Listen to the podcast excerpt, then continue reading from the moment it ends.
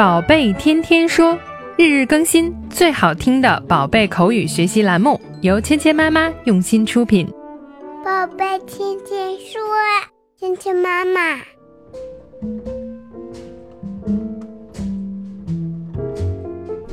嗨，亲爱的小朋友们，欢迎回到芊芊妈妈和博宁哥哥带给你的宝贝天天说。Welcome to 宝贝天天说 with Mia and Bo。博物馆是一个神奇的地方，小朋友们呢在博物馆里面能看到很多神奇的东西。佩奇和爸爸妈妈们今天来到了博物馆，博物馆到底是什么呢？关于博物馆，你是不是也很好奇呢？一起来听一下今天的对话。Daddy, what is a museum? It's a place full of interesting things that are very old. 第一次去博物馆的佩奇和乔治呢，感到很好奇。他们问爸爸：“博物馆到底是什么呢？”What is a museum? Museum 就是博物馆的意思。在城市里呢，你可以看到各种各样的博物馆，里面陈列着很多有趣的东西。这个地方呢，就叫 museum。在博物馆里呢，总有不同的主题、不同的展览。在这里呢，小朋友们可以看到平时生活中很多看不到的东西，而且呢，还有很多学不到的知识。Daddy, what is a museum? 爸爸是怎么解释的呢？It's a place full of interesting things that are very old.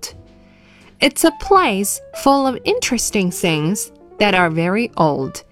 那是一个充满了很多有趣的老物件的地方。It's a place.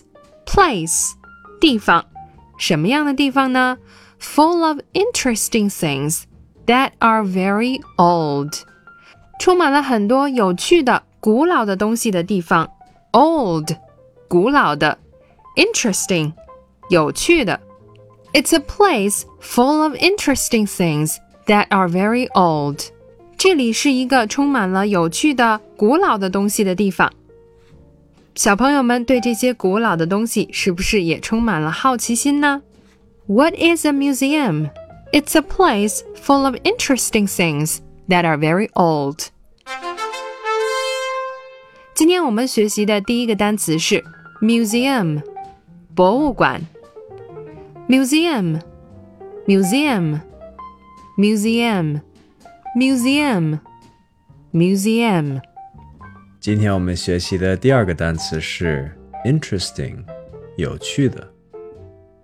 interesting。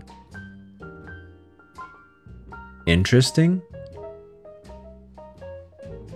interesting。interesting。interesting。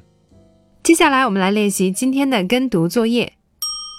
Daddy, what is a museum?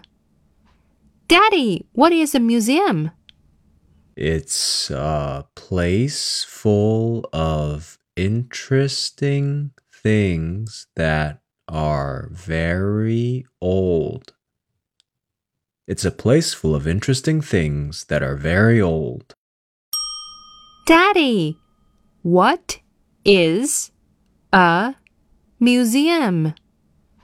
Daddy, what is a museum?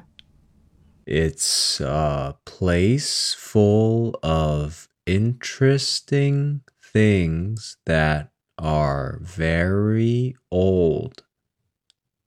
It's a place full of interesting things that are very old. 接下来我们来玩你问我答。小朋友们听到“叮”的声音后，请说出你的那句：“Daddy, what is a museum?”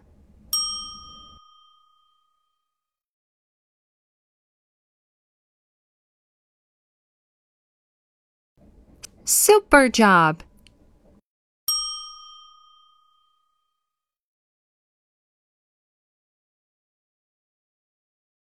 It's a place full of interesting things that are very old.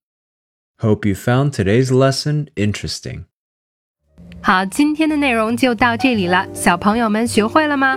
更多精彩的内容，请关注芊芊妈妈儿童英语的微信公众号，还有喜马拉雅专辑。